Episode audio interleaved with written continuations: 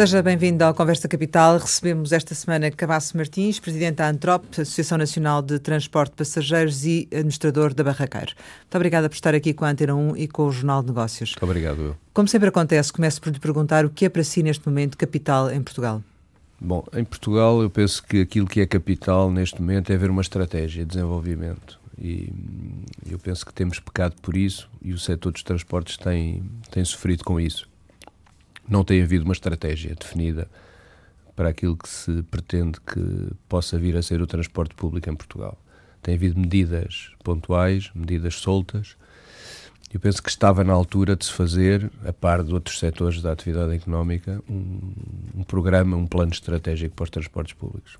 Há, de facto, bases legislativas que permitem uma mudança do setor dos transportes, mas depois na implementação eh, há muitas hesitações e muitas demoras e, e Falta de vontade medidas. política, é isso? Sim, eh, eu, eu diria que mais do que falta de vontade política é falta de um plano estratégico, como eu dizia há pouco. Porque se houver um plano estratégico, digamos, os políticos aplicá-lo-ão com certeza, independentemente dos partidos que estão no governo. Não havendo plano estratégico, eh, navega-se um bocadinho à vista. Mas o programa de apoio à redução tarifária para si então não foi uma revolução? Foi uma revolução uh, no sentido que mudou um aspecto muito importante do transporte público ao preço. Nesse aspecto tem o seu quê de revolucionário, mas não no sentido estrutural.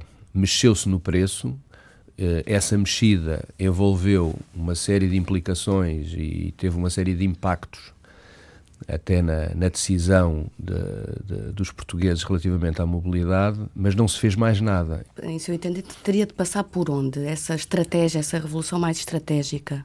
Eu diria que, que, que se teria de, de, mexer nos vários vetores da, da, equação, nos vários fatores. Portanto, o preço é um deles, hum. mas depois temos de ver as redes, temos de ver a intermodalidade, temos de ver uh, os meios que estão disponíveis, temos de ver a capacidade de circulação, por exemplo, dos autocarros, Uh, enfim, temos de ter um plano para uh, alguma restrição do uso do transporte individual, porque o transporte individual é o nosso principal concorrente, e se não for limitado, de uma ou de outra forma, será sempre um entrave ao desenvolvimento do transporte público. Nessa área, mais portagens à volta das cidades? Não, não é, portagens já existem nas autoestradas, não é? Por exemplo, podem-se agravar, pode-se trabalhar também na, na questão do estacionamento urbano, enfim, eh, na restrição de, de, da circulação em algumas zonas da cidade. Enfim, há, há várias táticas que se usam para, de alguma forma, complicar um pouco a vida ao utilizador do transporte individual sem o impedir de o fazer. Eu acho que não é necessário impedir, pode-se criar algumas dificuldades que levem o utilizador depois, se tiver uma, uma, uma oferta uh, adequada a transporte público, poder optar. Mas os operadores estão disponíveis para essa conversa? Sim, sempre estivemos.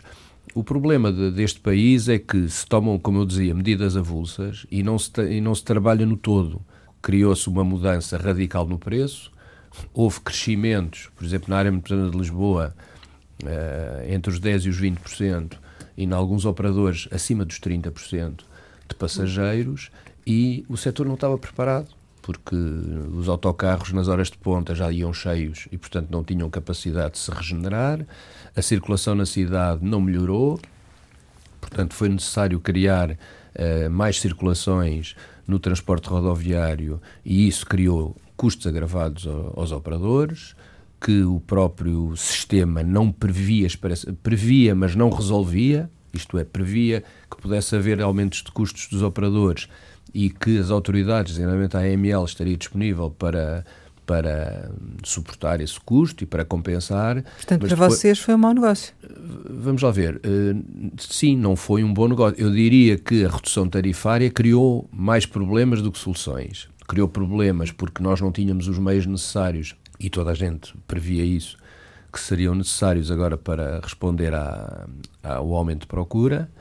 Criou-nos um problema porque uh, tivemos de reduzir o, o, preço e, muito embora haja compensação do Estado, não é a mesma coisa uh, em termos de tesouraria, muito embora uh, na maior parte das, dos, das autoridades de transporte tenha havido uma resposta rápida a isso.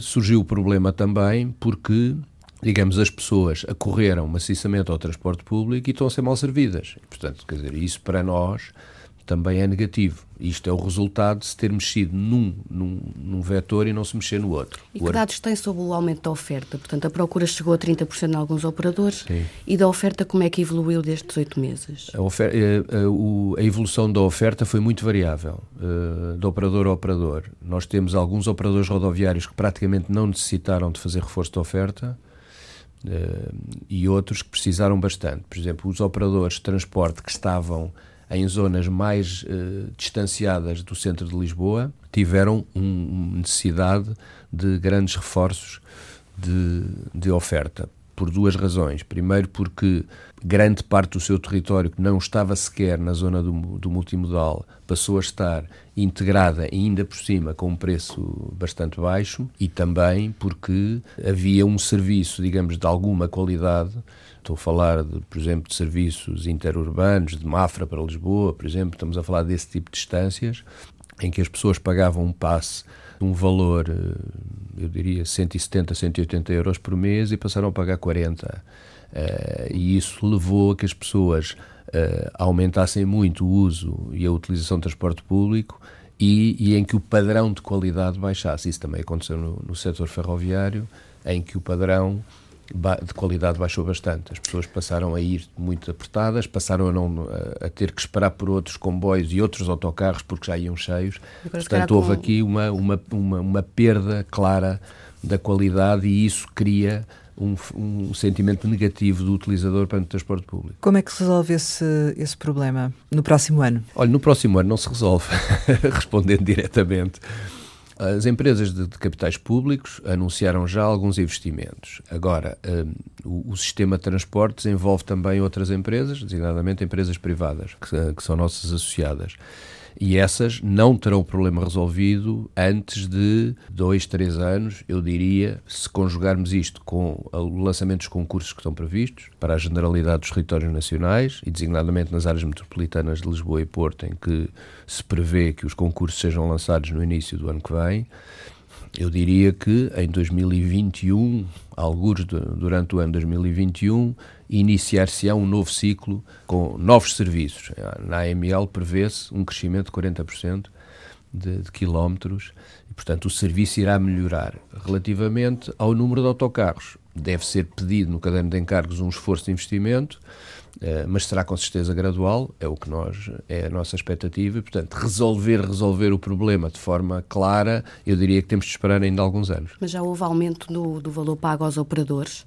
No fundo também para financiar este não não esta houve nenhum das... pagamento para financiar o que, o que ficou acertado com as áreas metropolitanas e com as autoridades em geral é haver uma compensação pela redução do, do, das tarifas. Em agosto e... vocês uh, reclamaram uma dívida uh, ao Estado por, por, causa dos passos dos estudantes. Neste momento o Estado está a cumprir com as suas obrigações? O Estado é responsável em, do, em dois vetores. O Governo pelo, por esses passos sociais do 418-23, passos estudantes, e as autarquias relativamente aos, aos restantes títulos.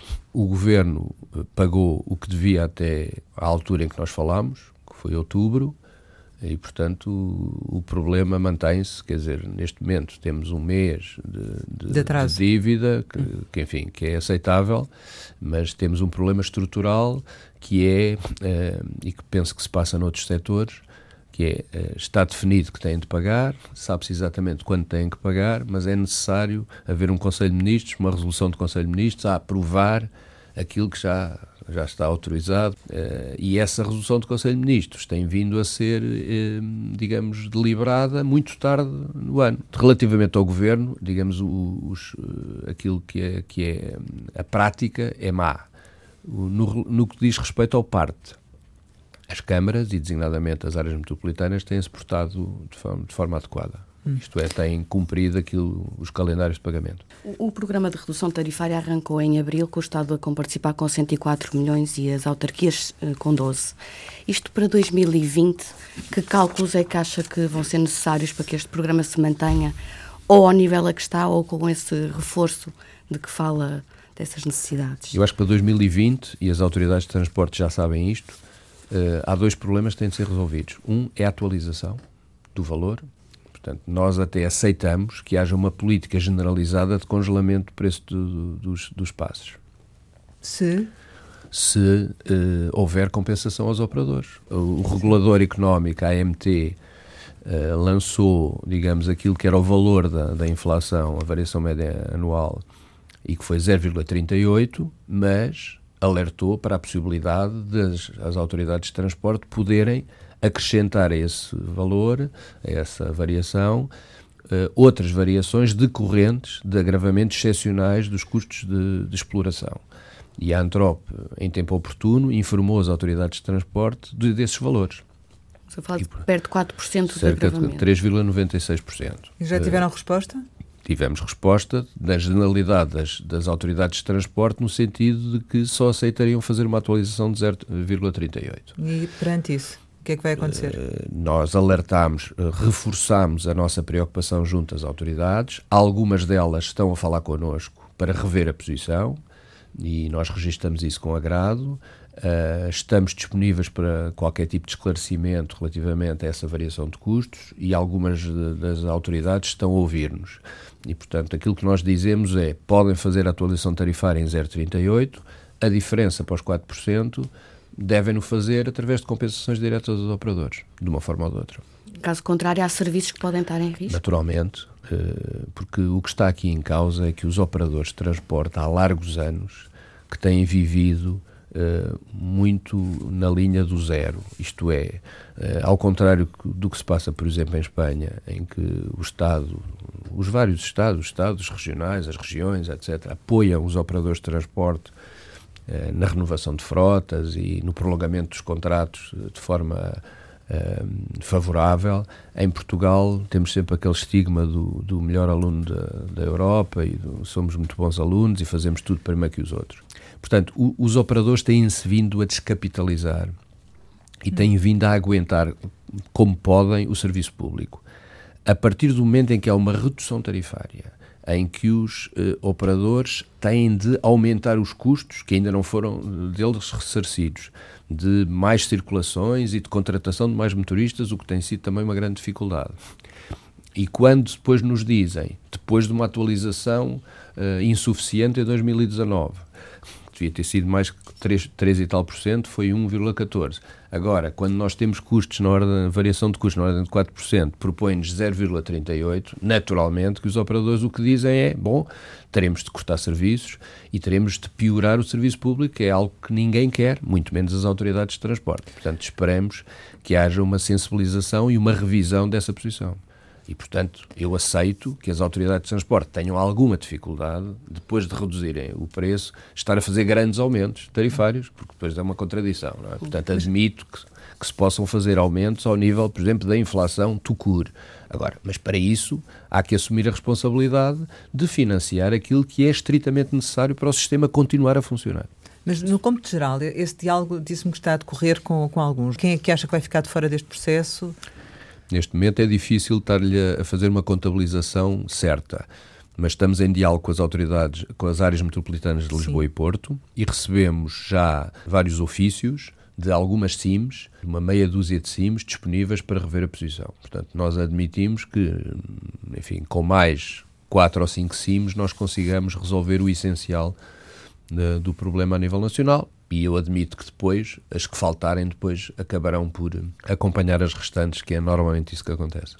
Em termos gerais, e há pouco a Maria João perguntava-lhe sobre a questão do, do, orçamento, e para voltarmos um bocadinho atrás, porque depois avançamos para, para, as tarifas, mas em termos gerais também reconhece que para este programa continuar as autarquias têm que receber mais dinheiro, não é? De que montantes é que eventualmente estamos a falar? Tem alguma noção daquilo que vai conversando? Eu não tenho uma noção precisa, eu admito que no mínimo terá de ser, teria de ser sempre a mesma verba.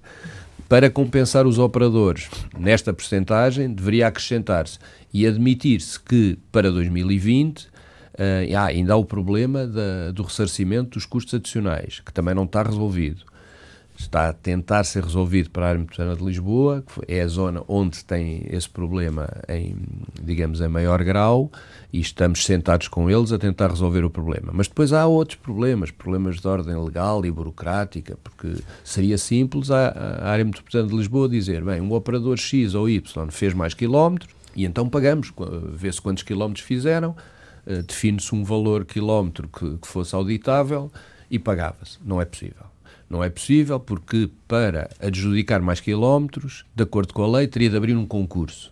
Repara a incongruência depois com a prática, não é? Portanto, nós temos uma linha, por exemplo, Mafra-Lisboa, em que é necessário introduzir uh, de imediato mais 6 ou 10 uh, circulações por dia nas horas de ponta e era preciso abrir um concurso para se resolver o problema e as pessoas ficavam à espera meses para se pôr ali um autocarro. O que é que acontece? São os próprios operadores que avançam sem ter uma garantia absoluta que vão ser pagos desse aumento de custos, porque no fundo aí está a relação direta com o cliente, o cliente está habituado uh, a ter transporte e de repente deixou de ter, portanto é o operador de transporte que às suas custas, ou enfim, ou arriscando esse aumento de custos, vai garantindo e depois tem de negociar com a, com a respectiva autoridade de transporte, neste caso a AML, a forma de receber esse dinheiro. E a AML depois vê-se confrontada com algumas dificuldades burocráticas e legais, como as que referi, depois tem de ir ao visto de Tribunal de Contas, etc. E, portanto, andamos aqui todos um bocadinho à volta destes temas.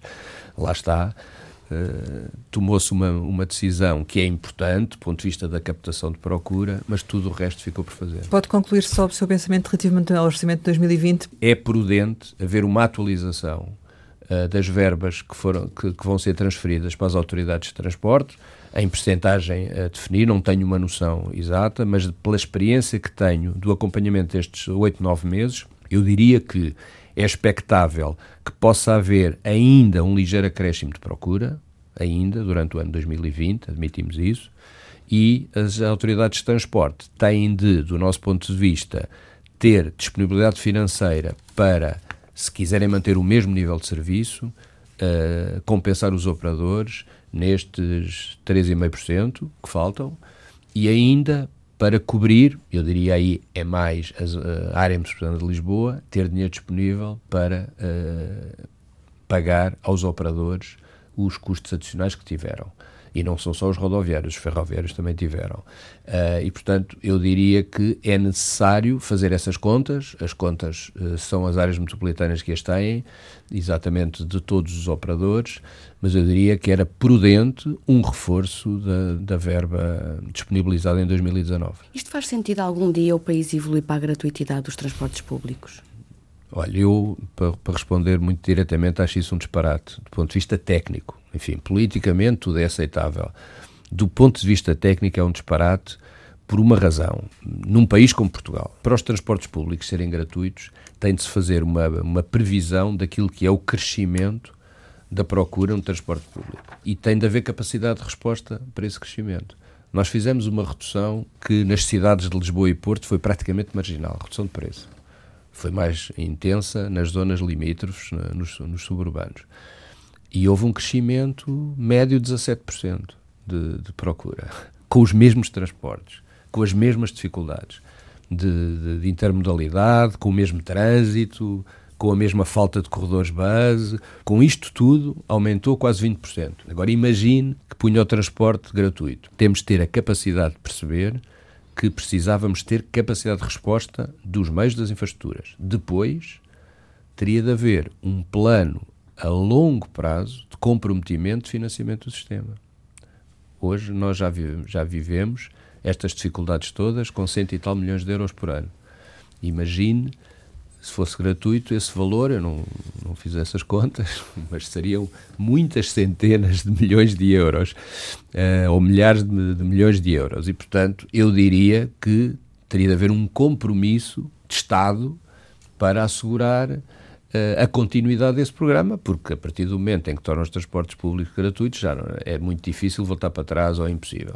Portanto, num país como Portugal, em que não consegue sequer ter um consenso relativamente a, a setores tão, tão, tão transversais como a educação, por exemplo, um programa de educação ou de justiça, que é uma dificuldade para se encontrar consensos a nível nacional, eu diria que é praticamente impossível isso. E sem esses dois mal. compromissos, iria correr mal.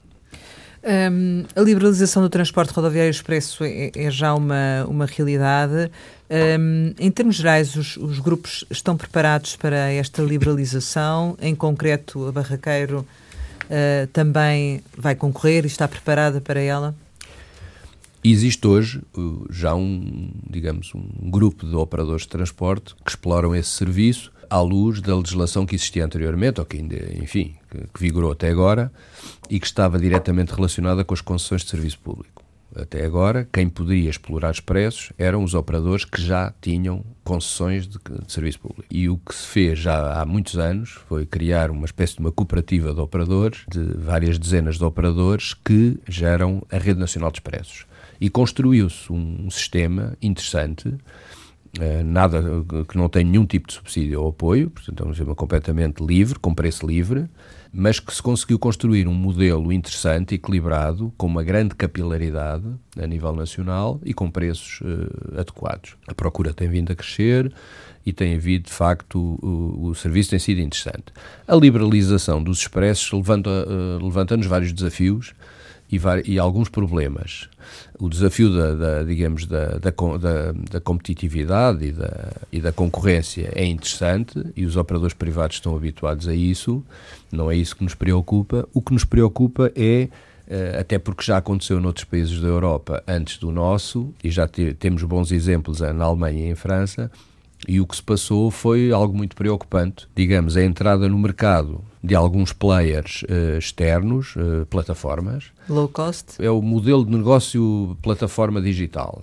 Que não tem meios, não tem autocarros, não tem motoristas, contrata e apresenta, vende. Eh, o melhor exemplo é a Flixbus, que, que, está, está por toda a Europa. Modo, é? Sim, que também Sim. está, já, já tem alguns circuitos internacionais e que, penso eu, pretende entrar nos circuitos nacionais o que é que aconteceu na Alemanha e em França? Houve, digamos, um, uma, uma entrada fortíssima do ponto de vista de marketing, que reduziram muito os preços, fazer preços anormalmente baixos, abaixo de custo, durante vários anos. Os grandes grupos alemães e franceses aguentaram dois, três anos e depois desistiram, porque estavam a perder dinheiro e acabaram por sair do mercado. A Flixbus ficou sozinha e aumentou preços e reduziu a oferta. Portanto, o tema aqui é a alternativa à rede expressos, com a liberalização, pode ser, com certeza, uma reconfiguração do mercado, mas o que pode vir a acontecer, por força do desenvolvimento normal destas coisas no mercado, é haver eh, circuitos que deixem de ser feitos. Isto é, nos circuitos que dão dinheiro é, é normal que baixem os preços, um pouco, e no, nos outros circuitos para o interior, por exemplo, o que aconteceu em França e na Alemanha é que deixaram de fazer. Em alguns casos reduziram significativamente e noutros deixaram mesmo de fazer. Mas conhecendo esses exemplos, ao país é possível fazer alguma coisa para evitar que aconteça exatamente como aconteceu em França e na Alemanha? Claro, a liberalização torna, digamos, essas situações mais complicadas. Eu diria que é possível porque... Mas a legislação não acautelou isso? Não acautelou diretamente isso. Agora, existe, uh, existem mecanismos. Por exemplo, a Autoridade da Concorrência pode intervir sempre que se verifica a situação de preço anormalmente baixo. As autoridades públicas podem também, antes de dar a licença a um operador, perceber qual, qual é que é o plano que ele tem, se pretende ter, digamos, uma cobertura nacional, porque, repare, nós vivemos num país que não tem praticamente transporte uh, ferroviário uh, nacional. Temos linhas Faro, Lisboa, Lisboa-Porto e pouco mais.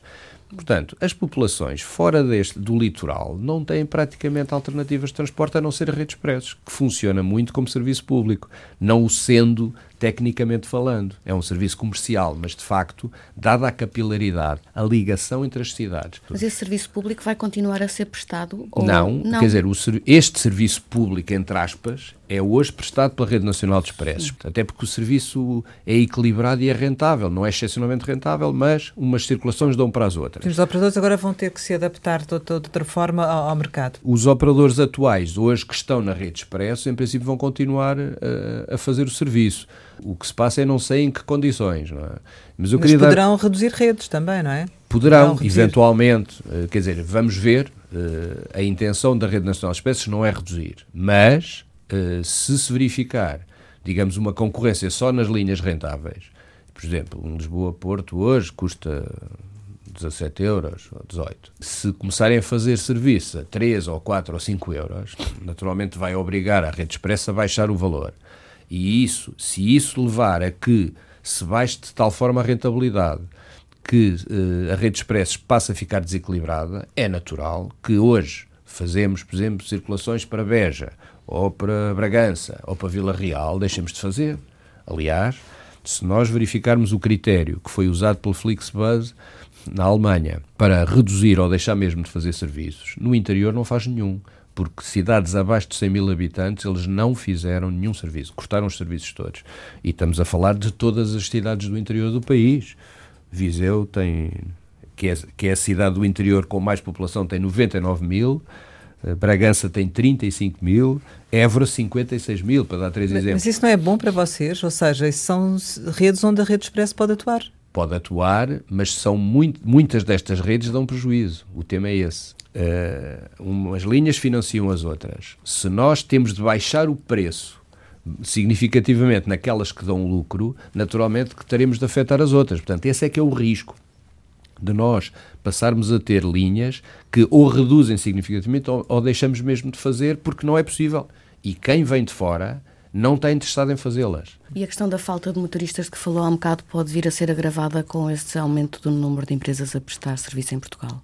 Repare, o, a dificuldade dos motoristas é, é, um problema grave que nós temos uh, e eu, eu, acho que, que, isto tem vários fatores que, que, levam a isso. Nós, neste momento, tivemos de fazer um esforço bastante significativo de aumento do salário médio dos motoristas, que estava bastante baixo aqui há uns 6, 7 anos, e nós, desde 2014, 2015, temos vindo a fazer um esforço de recuperação com os sindicatos, através de acordos que temos feito antecipando um pouco uh, todas estas, estas, estas confusões que têm havido, designadamente no setor das mercadorias. Hoje, o motorista de transporte público tem um salário médio que é superior a mil euros, com um trabalho suplementar que é relativamente comum, temos 1.200 euros, portanto já estamos aqui a falar, 1.200 é 25% acima do salário médio nacional, portanto eu diria que já não é um salário baixo. Mas e, há falta de motoristas. Mas o que eu estava a dizer é que a falta de motoristas seguramente não é tanto por força do salário agora. Teria sido aqui há uns anos, neste momento talvez já não seja. Nós detectámos, enfim, dois problemas. Um é a própria característica da função, que não é muito apetecível para, para os jovens hoje em dia, porque têm habitualmente folgas ou rotativas ou fora do fim de semana, e isso hoje é crítico para, digamos, estas novas gerações, e são horários, digamos, eh, com alguma exigência. Mas nós temos um problema que nós detectamos e que de facto pode ajudar a resolver o problema e que tem a ver com a formação dos motoristas. Hoje em dia nós não conseguimos ter em Portugal nenhum motorista de serviço público com menos de 23 anos. Por força de exigências legais. E acho isso muito. Acho se compararmos, por exemplo, com piloto de avião, consegue ter um piloto profissional com 21 anos, com 20 anos, não digo nas grandes companhias, mas em avioneta já consegue. Consegue ser polícia também com 20 anos, armado. A formação é, é exigente, a formação de motorista de serviço público é exigente. Uh, o problema é a idade a partir do qual é autorizado. E o tema é este, quer dizer, a maior parte dos motoristas tem o 12 ano um, um, estudante acaba o 12 ano com 18, 17, 18 anos. É? E depois, se não quer estudar mais, vai à procura de trabalho. E motorista não pode ser. E, portanto, vai encontrar outra coisa. Quando chegar aos 23 anos, não sai do emprego onde está para ser motorista, de modo geral. Portanto, nós temos aqui este Mas aos problema. 18 anos, acabar de tirar a carta, não vê riscos de um... Não, ele tem de tirar a carta, mas depois tem um programa de formação específico de serviço público. Portanto, seria motorista aos 20? Sim, por exemplo, aos, motorista aos 20 pode-se agravar, tendo em conta que a Federação dos Sindicatos do Setor quer até uh, antecipar a possibilidade da, da reforma após 55 anos? Sim, eh, essa, essa questão de, de ser uma profissão de desgaste rápido ou antecipação da, da, da reforma, esse agrava, agrava o problema. O nosso grupo tentou fazer, e outras empresas seguramente, contratação de motoristas no estrangeiro, nos Palopes ou no Brasil, e as exigências legais e, e, burocráticas são de tal forma uh, grandes que, que, nós não conseguimos. Uh, a última exigência era de que nós tínhamos de ser, tínhamos de arranjar tutores para os motoristas um a um, para nos responsabilizarmos por aquilo que eles faziam aqui. Ora, enfim, quer dizer, nós temos dificuldades, temos vindo a, a trabalhar com, com, o governo também nesta matéria e depois há sempre uma dificuldade adicional da ideia que é uma falta de sensibilidade para o problema dos operadores que que a mim me desgosta bastante, mas enfim. E até agora ainda não conseguimos contratar nenhum motorista estrangeiro. Mas não concorda então com a reforma aos 55 anos? Vamos lá ver. Eu, eu acho que para haver uma reforma uh, numa altura tão, tão diferente daquela que é normal, tem de haver uma justificação. Não me parece que a profissão exija uma antecipação da, da idade de reforma. Isto, com a obrigatoriedade da contratualização do Serviço Público de Transporte de Passageiros, quais são os interesses e como é que o Grupo Barraqueiro se vai posicionar nestes concursos? Vamos avaliar todas as, as situações que vão surgindo, uh, diria designadamente na área metropolitana de Lisboa, que é onde nós estamos, uh, digamos, a maior, uh, com mais empresas. Vamos, com certeza, tentar acautelar aquilo que é a nossa atividade nesta região. Pensam e nas, ir ao concurso? Na, e nas regiões onde estamos, sim pensamos, claro. Sendo uh, que há pouco, quando falávamos da, da questão da, da, liberalização, eu também lhe perguntei sobre a Barraqueiro, mas como disse que quem está na Rede Expresso vai ficar, presumo que a Barraqueiro está Sim. também nessa, nessa corrida. É, é, portanto, o Barraqueiro estará no âmbito da Rede Expresso. Portanto, aquilo que uh, está previsto é a Rede Expresso continuar a trabalhar, agora no mercado aberto e a tentar posicionar-se agora perante as novas regras. Falemos agora da Fertagos. Da, da concessão da Fertagos termina no final de, deste ano. Há já uma proposta de, de acordo com o Estado entregue ao regulador de, dos transportes, que tem de dar eh, visto prévio vinculativo. Uh, por causa da questão do reequilíbrio financeiro do, do Estado. O Secretário de Estado da, das Infraestruturas também já disse que o prolongamento do prazo da concessão à Fertagos é de escala de anos. Uh, já se sabe quantos anos já chegaram a esse ponto ou não? O assunto está, eu penso que está fechado, eu não acompanhei pessoalmente as negociações, mas o assunto está fechado, mas compete ao Estado dar nota de, desses detalhes. Eu penso que estará à espera da, da aprovação da, do acordo para poder depois publicitar devidamente, mas, mas caberá ao Estado fazê-lo. Aliás, partiu do Estado a iniciativa da, da renegociação, partiu do Estado o essencial das propostas, nós trabalhamos com o Estado numa solução, mas, enfim, partiu sempre do Estado.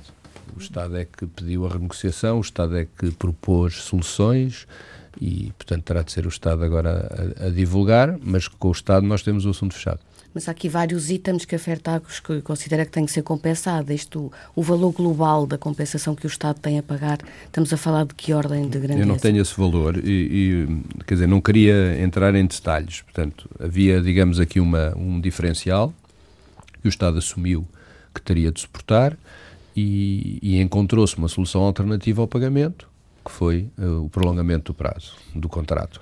Pronto, no, enfim, no essencial é isto.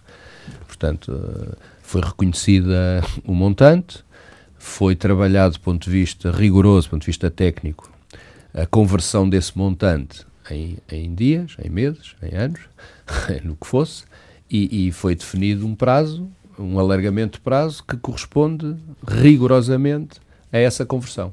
Mas nem nos diz o prazo, nem nos diz o valor. Pois, eh, como digo, isso deve competir ao Governo definir, eh, definir o timing dessa, dessa comunicação, foi isso que ficou acordado.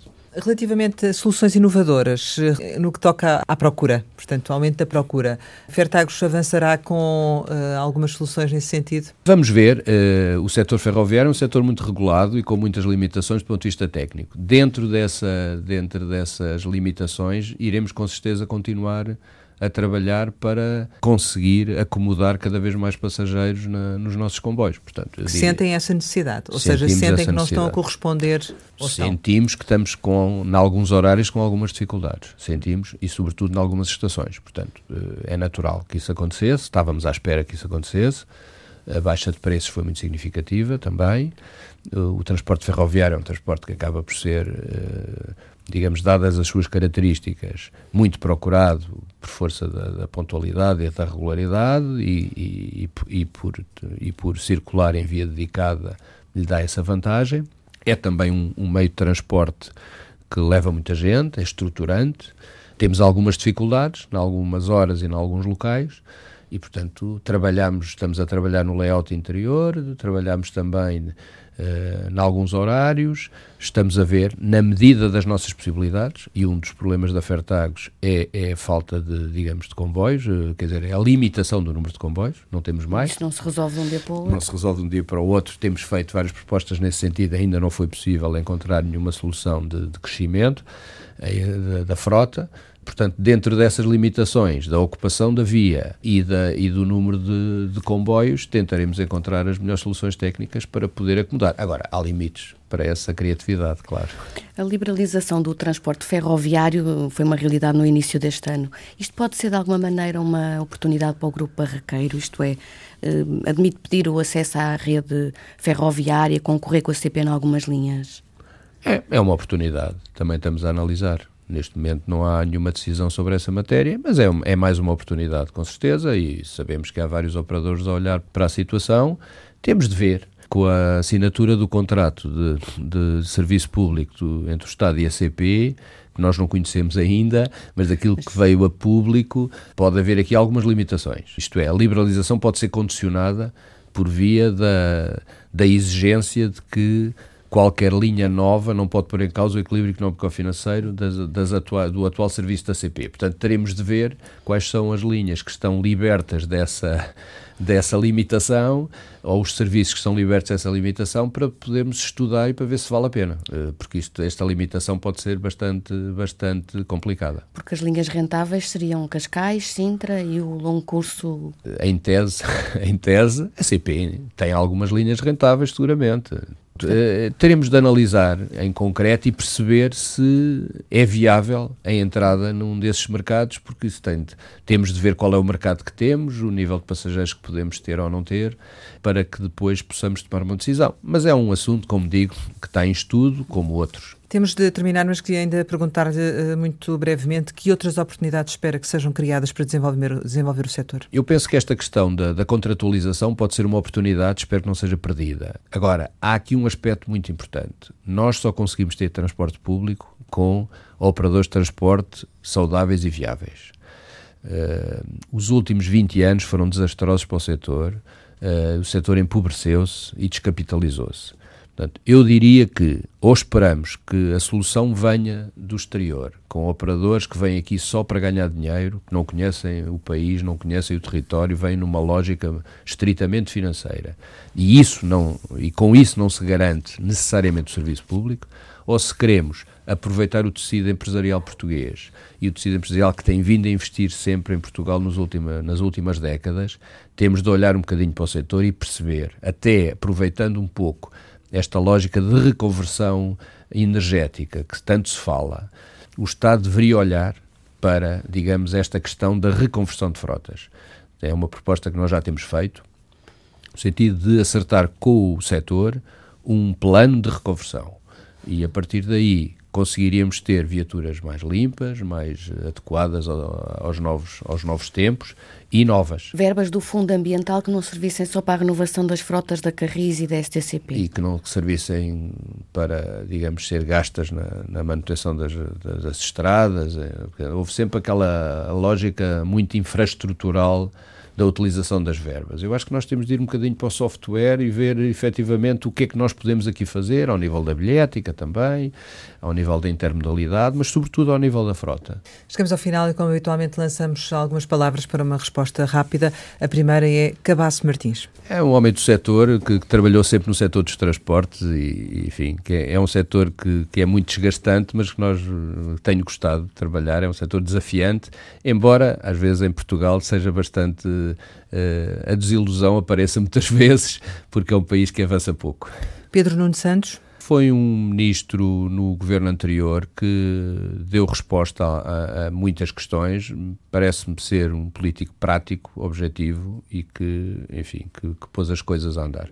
Metro? É um dos modos de transporte que, que, são, que são interessantes, mas eu diria que comparado com o modo rodoviário, é muito mais caro e não sei se essa diferença de preço corresponde ao, ao desnível de qualidade.